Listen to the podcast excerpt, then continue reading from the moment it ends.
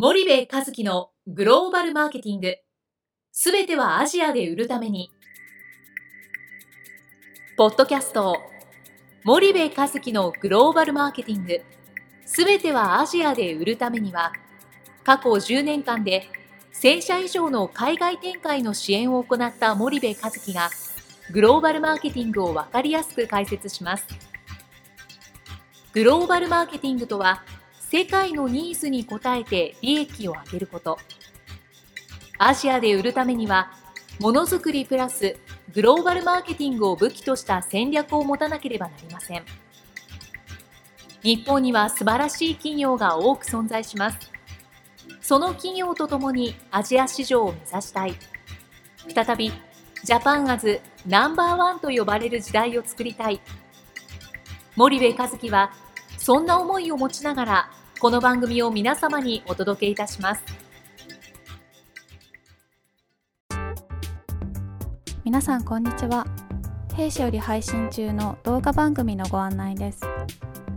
弊社ではスパイダーチャンネルという無料動画番組を配信しております。この動画番組は日本企業の海外販売チャンネル構築のノウハウを無料でお届けする番組です。またグローバルビジネスに関するさまざまな情報もお伝えしています。毎週火曜日金曜日の週2回配信。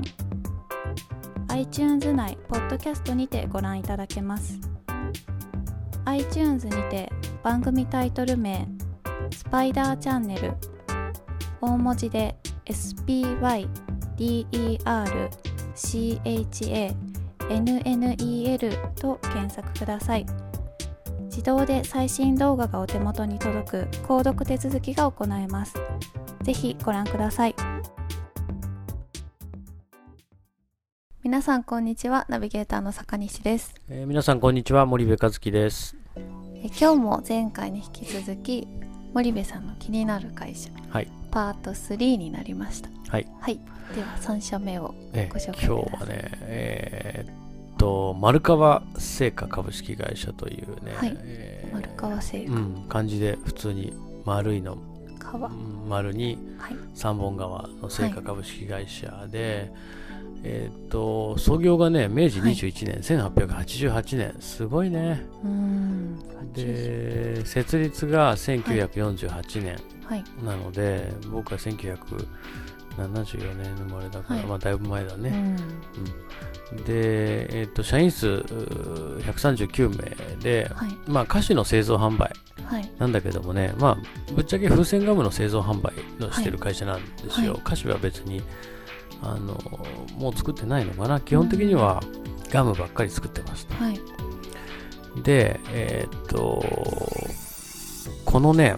その丸川ってっていう会社、まあ、あの中小企業ですね、はい、中小の風船ガム会社、はい、で実は日本人1億2000万人、誰でも知ってると思います、ちっちゃい時に必ずこの会社の商品食べてる、はい、で一番多分有名なのが、今でもコンビニなんかにある、フィリックスガムっていう、フィリックス・ザ・キャットっていうのをこの、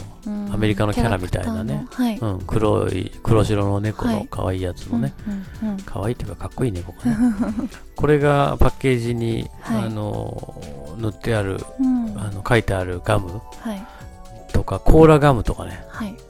あと丸いガムで4つ入ってて箱の中に、風船ガムオレンジとかイチゴとかね、グレープとかあって僕はイチゴとね、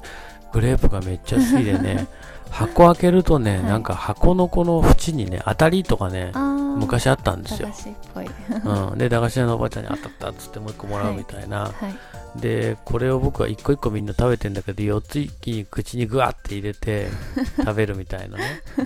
で昔から思ってたんだけど、はい、どこの国のどのメーカーのガムを食べるよりもこの丸川のガムの方がさすが風船ガムっていうだけあってね、はい、柔らかさ、はい、噛み応えもう全てのね配分がもう完璧なんですよ。この歯でガムを噛んだ時の、あの噛んだ時のこの弾力と歯の横にガムがブニュって出るじゃん、この伸び方出方量、もうね、すべてが完璧なの、はい、このガムは。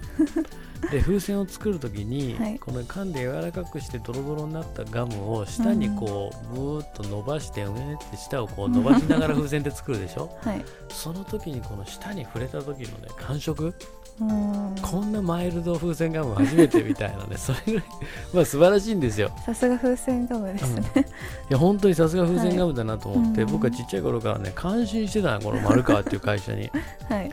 で、えっと、僕は小学生だからまあわかんない7歳とか8歳の時にこの丸川っていうガムを意識し始めてね、はい、えー、今42歳になっちゃいましたから、はい、35年ぐらい経ってるわけですよ。はい、で35年経ってさ、はい、まあ、世界征服ぐらいしてんのかなこの丸川はと思ったんだけども、はい、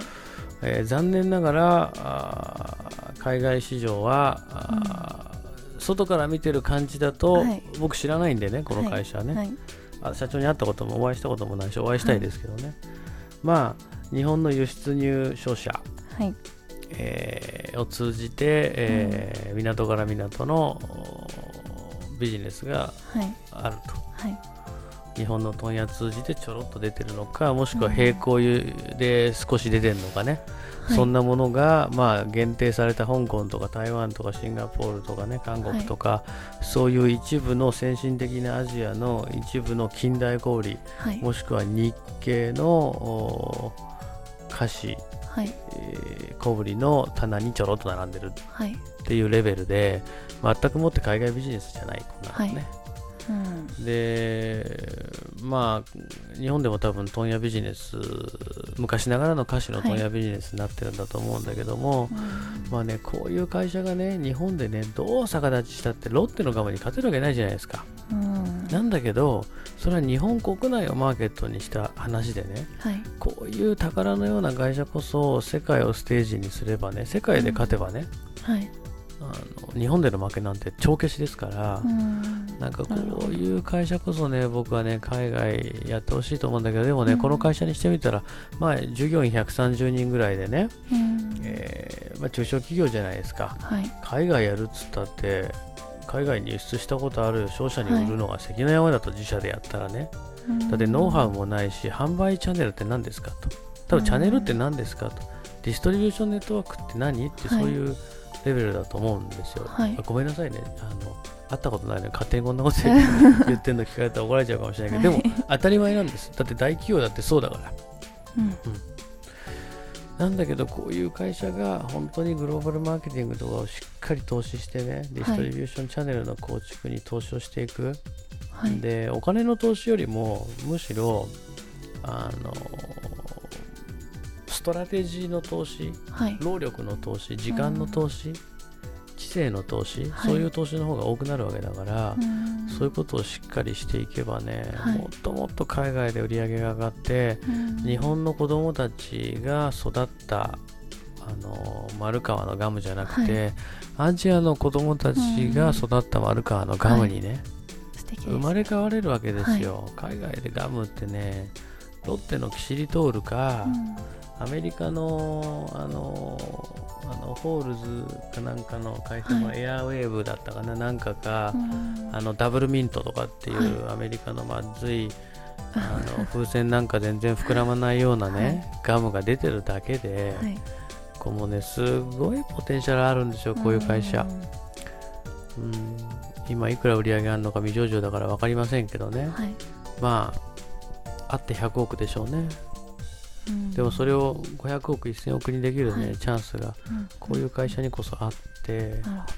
僕はこういう会社は本当はやりたい。あの大手の菓子メーカーややりますよ。大手の菓子メーカーの皆さんやらないって言ってませんよ、はい、やるしそれやるんだけど 本当はこういう会社をね勝たしたいですよね。なるほど。丸川がね3年5年でね世界のアジアの丸川ガムになったらね、うん、こんな面白いことなくて、うん、悲しいよね。香港のね日本の歌詞ばっかり置いてあるような、はい、そういう氷にだけ並んでるとかね、うん、そうじゃないでしょ、とメインストリームにやっぱ並ばなきゃみたいな。香港のコンビニドラッグストア全部並ばなきゃだし、はい、インドネシアだったらねなんか日系スーパーにだけ並んでどうするんですか、はい、とそうじゃなくて伝統氷に並ばなきゃ、はい。うん、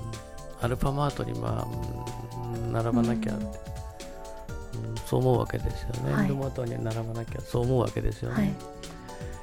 はい、だからまあ、うん、こんな会社すごい気になります。はい、以上です。はい。ありがとうございます、はい、では今日はこの辺にしたいと思います。はい。ありがとうございます。ありがとうございました。どうも。本日のポッドキャストはいかがでしたか？番組では森部和樹への質問をお待ちしておりますご質問は podcast アットマーク spydergrp.com ポッドキャストアットマークスパイダー grp.com までお申し込みください。たくさんのご質問をお待ちしております。それではまた次回お目にかかりましょう。